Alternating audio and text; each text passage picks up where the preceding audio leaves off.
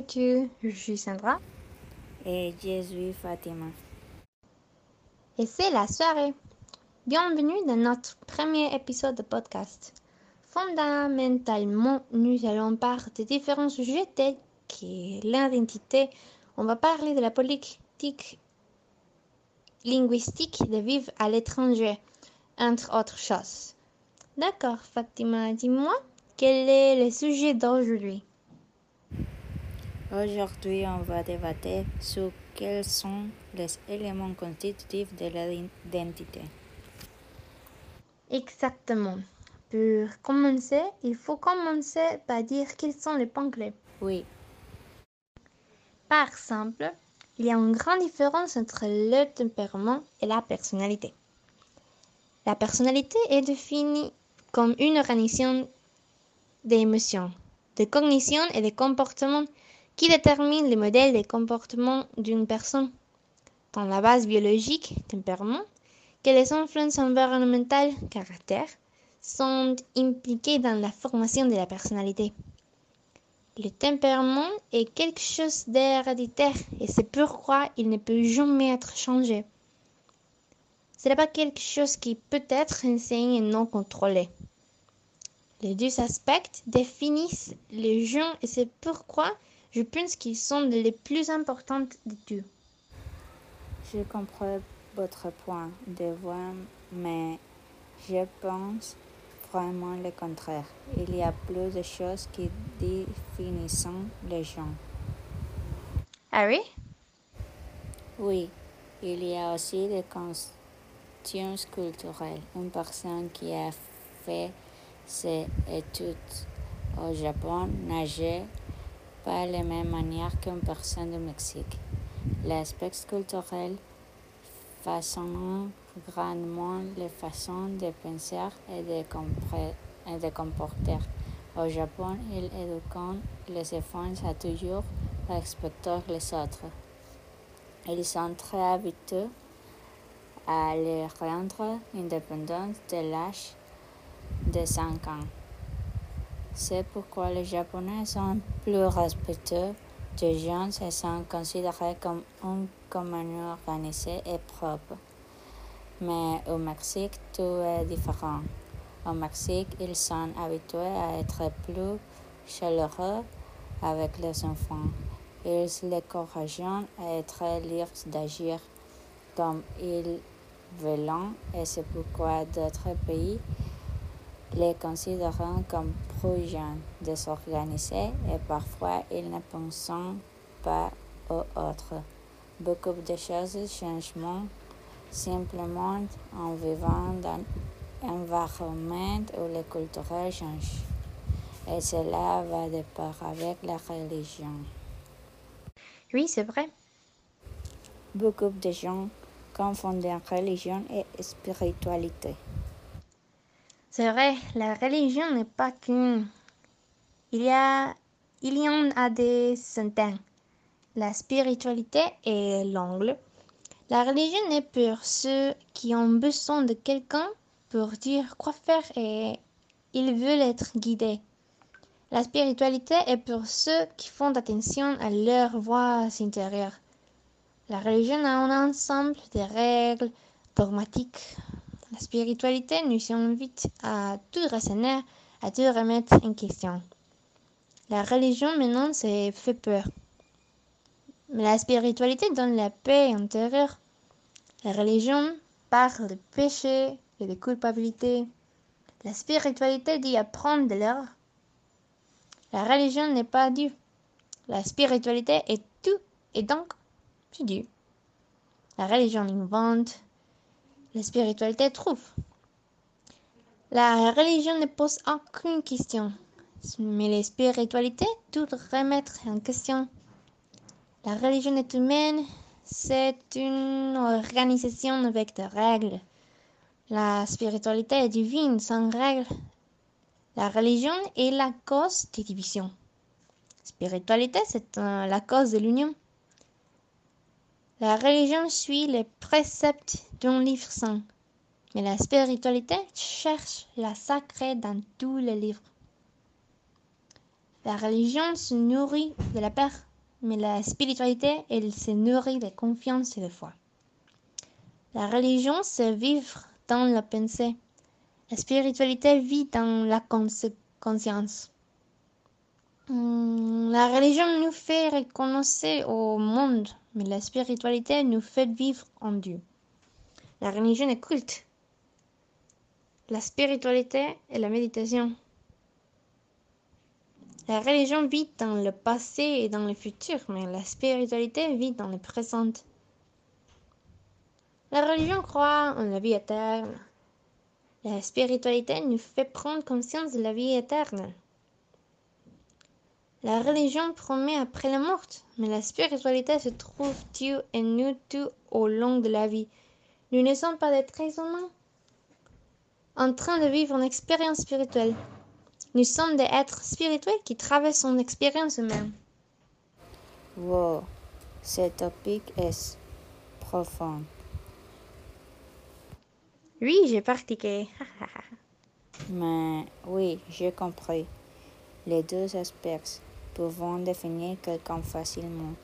Maintenant que je pense, on n'est pas laissé de côté un aspect très important, la philosophie de la vie.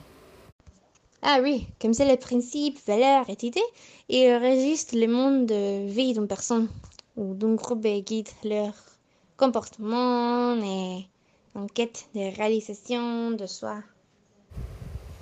Oui, il existe plusieurs types de philosophie de la vie en société beaucoup venant de religions ou spiritualités telles que le christianisme, le judaïsme, l'islam, le bouddhisme, le etc.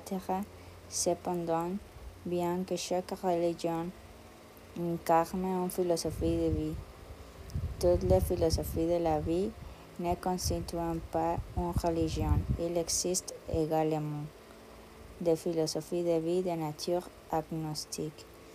Ils ont tous en commun le fait qu'ils sont issus de l'exercice critique de la pensée, puisqu'ils cherchent à trouver la meilleure façon d'exister humainement. Plus qu'un chrétien métaphysique, une philosophie de la vie est donc un code qui guide les attitudes humaines pour parvenir à la réalisation de soi, à la paix et à la justice. Un peu de cela existe même dans diverses personnalités. La saviez-vous, Sandra? Oui, bien sûr. La personnalité est une construction psychologique qui englobe l'ensemble des attitudes, des pensées, des sentiments et des comportements qui ont une certaine stabilité, de sorte que nous perdons dans une certaine mesure de prédire la façon dont les gens sont et réagissent.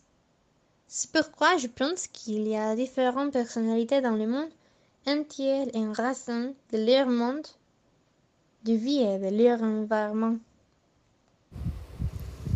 Je suis tout à fait d'accord avec toi.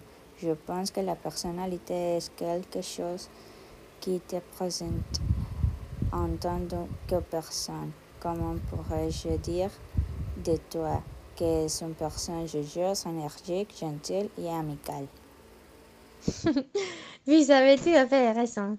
Et comme nous pouvons le voir cher en personne, nous pouvons aussi identifier les Allemands qui sont plus conversateurs, les Japonais qui sont plus cordiaux et ainsi de suite. Mais d'accord. Euh, l'identité d'une personne est composée de plusieurs éléments. Une identité légale qui permet d'identifier et de reconnaître la personne au jeu de tout et aussi une identité personnelle, euh, personnelle qui s'est construite au jeu les jeux par les choix qu'un individu peut, faire. Euh, identifier les, et reconnaître une personne, c'est le premier choix à peut faire. Comme le rappelle le code civil, chaque individu se voit attribuer un nom et un prénom par ses parents de sa naissance. C'est la filiation.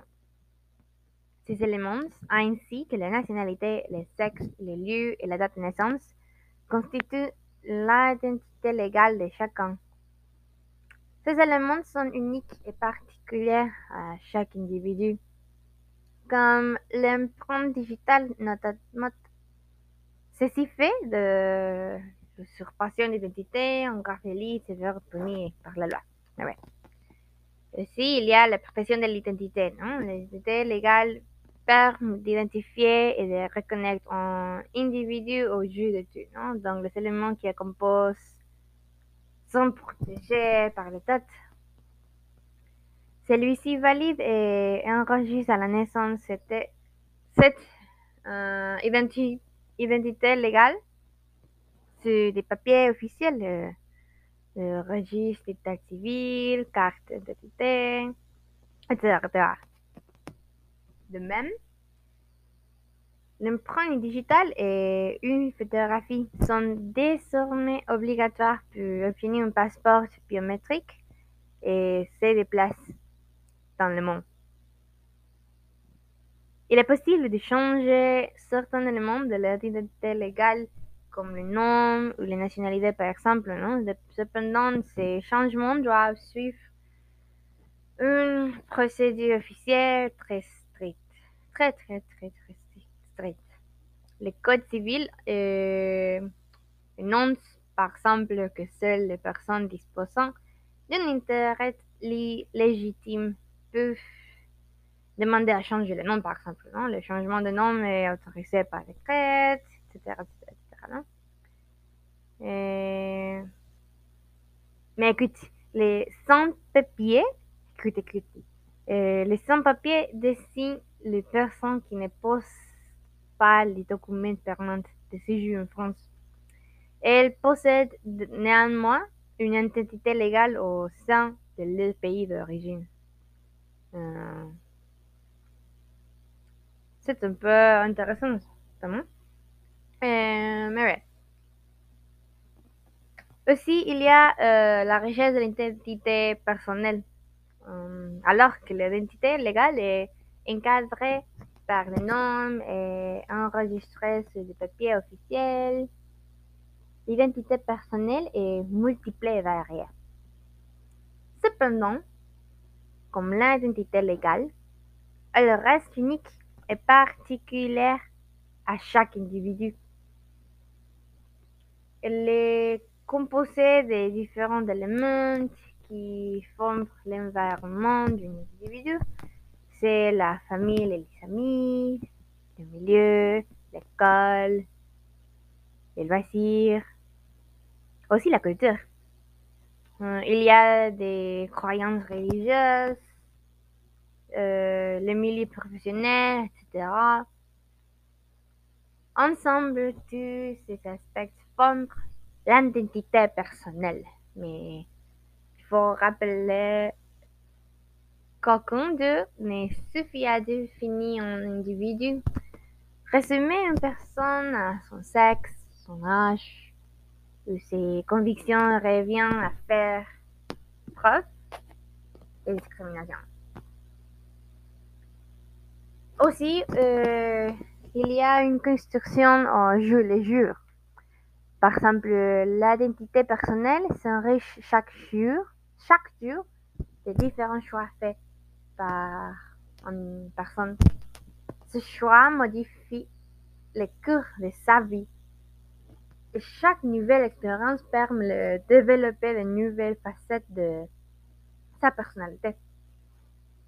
Aujourd'hui, un nouveau type d'identité émerge et prend une place plus plus importante, l'identité numérique.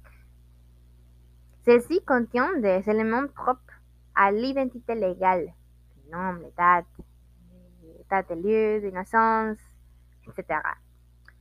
Et, la, et à l'identité personnelle, par exemple les goûts, les opinions, les opinions, etc. Elle présente néanmoins des risques car elle peut être partagée et donc euh, soumise au danger de l'exposition sur Internet. Si l'on n'y prend pas garde, euh, des éléments personnels, voire confidentiels, peuvent ainsi être récupérés puis diffusés à notre insu et à nos dépens. Ah oui, je crois que ça c'est important. L'identité est un ensemble de critères de définition d'un sujet et d'un sentiment interne. Ce sentiment d'identité est composé de différents sentiments. Sentiments d'unité, de cohérence, d'appartenance, de valeur, d'autonomie et de confiance, organisés autour d'une volonté d'existence. Nous allons examiner successivement les référents d'identité puis les différents niveaux de l'identité individuelle, groupelle ou culturelle. Enfin, nous définirons les sentiments d'identité. L'identité au sens large est d'abord un ensemble de caractéristiques qui, permettent de définir expressément un objet ou un acteur. L'identification extérieure est la recherche de ces caractéristiques. Il y a bien des domaines où la définition d'une identité ne pose pas de problème. C'est en général le cas de presque tout objet physique. Un corps chimique est en effet identifié par ses composants élémentaires, par leur leçon, par ses structures d'agencement des composants élémentaires et par ses propriétés. Ce qui s'est passé avec lui lorsqu'il est mis dans tel ou tel autre milieu qui est sien propre. Un bâtiment de guerre est identifié par l'ensemble de ses caractéristiques. Un ennemi en service besoin de moteur, tonnage, longueur, nombre d'hommes, d'équipage, nombre d'officiers et officiers mariniers, armement, fiabilité, place de l'escadre, base de rattachement, etc. car la licence peut être longue. Pour la psychologie sociale, les référents identitaires, c'est par rapport à quoi on définit, pouvant être en quantité considérable. Mais il y a plusieurs aspects que veulent influencer les gens. Chaque aspect est unique et large. La vérité est que je ne pense pas pouvoir toucher tous les aspects en demi-heure. Mais j'espère que nous a nous a parlé assez longtemps pour vous divertir pendant tout ce temps. Chaque personne est différente, chaque contexte est le même. Et c'est pourquoi nous devons nous respecter. N'importe pas votre nationalité, où vous êtes né, quelles sont vos croyances, quel est votre tempérament, nous méritons tout le respect des autres. Ah, d'accord, d'accord. Si vous avez aimé cet épisode, vous l'aimez, l'aimer et le partager avec vos amis. Suivez nos réseaux sociaux, arroba les soirées dans Instagram, arroba les soirées.spotify dans Facebook et arroba les soirées dans le Twitter. Suivez-vous Suivez-nous pour rester à l'écoute lorsque nous mettrons en ligne un nouvel épisode chaque semaine. Et ainsi, le site web vous avertit lorsque vous pouvez écouter un nouveau épisode. Vous pouvez continuer à entendre notre voix mélodieuse, nos voix angéliques dans notre prochain épisode. On va parler sur les conflits entre générations sont-ils naturels? Qui a raison? Quelle solution? Etc ne le manque pas. Nous ne sommes que deux étudiants qui regardent consciemment par Spotify. Écrivez dans les commentaires quels sont les sujets que vous pensez que c'est intéressant pour débattre écrivez dans les commentaires que nous avons également fait que notre professeur mette une note de 10 dans les matières de français. Merci beaucoup à tous. Je suis Sandra. Et je suis Fatima. Merci à tous. Bye bye.